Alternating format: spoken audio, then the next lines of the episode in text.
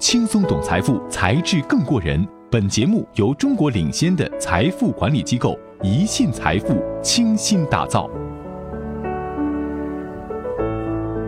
你的家庭正在做自杀式资产配置吗？欢迎大家关注“财智过人”，轻松懂财富，财智更过人。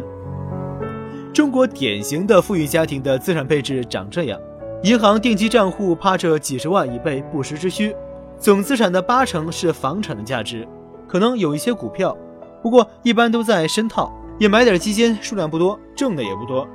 债券、保险、外汇多少只有一点，这样的配置基本上算的是标准的自杀式配置了。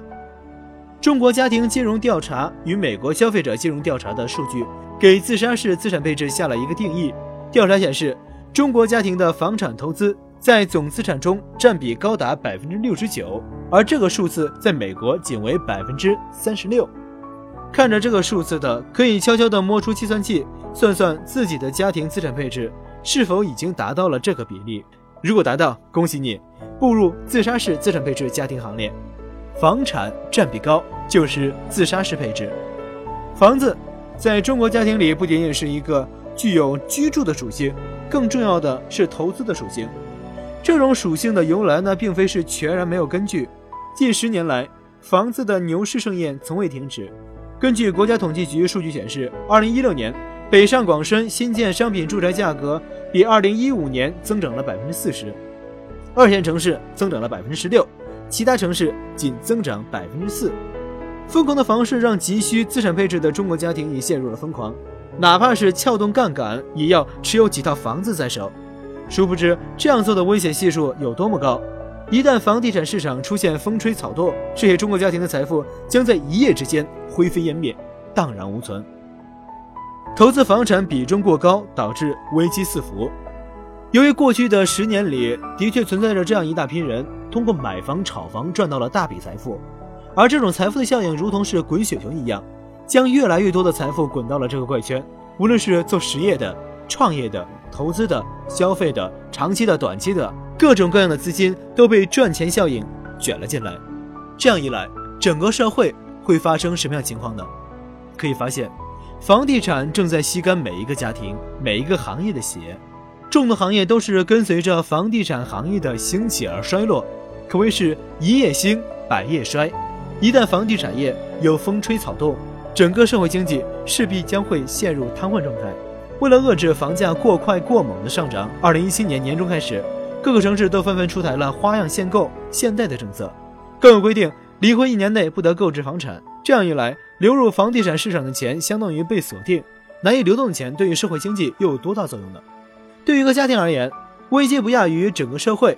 二零零八年，国内生产总值首次跌破两位数，经济软着陆，使得以前通过炒房暴富的模式已经不可复制。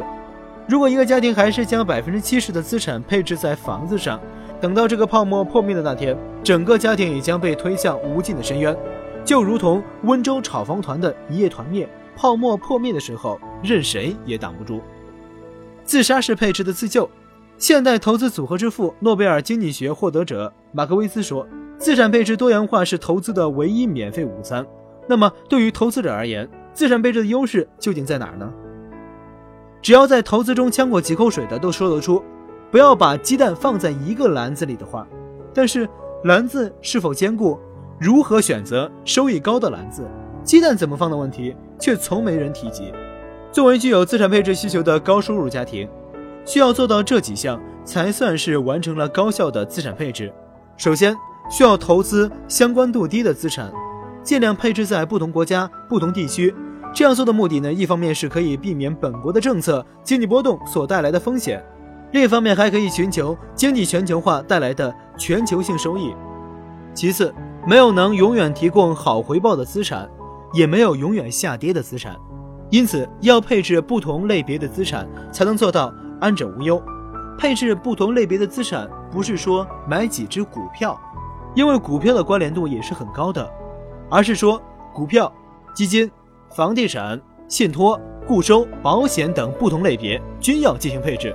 耶鲁大学的捐赠基金三十年增长十一倍的秘密已经被世人皆知，那就是通过配置另类资产来实现。所谓另类资产，是指不同于传统的股票、债券、现金之类的金融或者实物资产，例如对冲基金、私募股权和可投资的房地产等等。另类资产一方面可以帮助投资者获得超额收益，另一方面通过增加资产组合的多样性，起到降低风险的目的。感谢您锁定《才智过人》节目，更多财富资讯尽在宜信财富。欢迎搜索“宜信财富”公众号，您将解锁更多财富技能。好了，今天的节目就到这里，轻松懂财富，才智更过人。感谢收听《才智过人》，本节目由喜马拉雅网独家播出。我是杨涛，下期节目再见。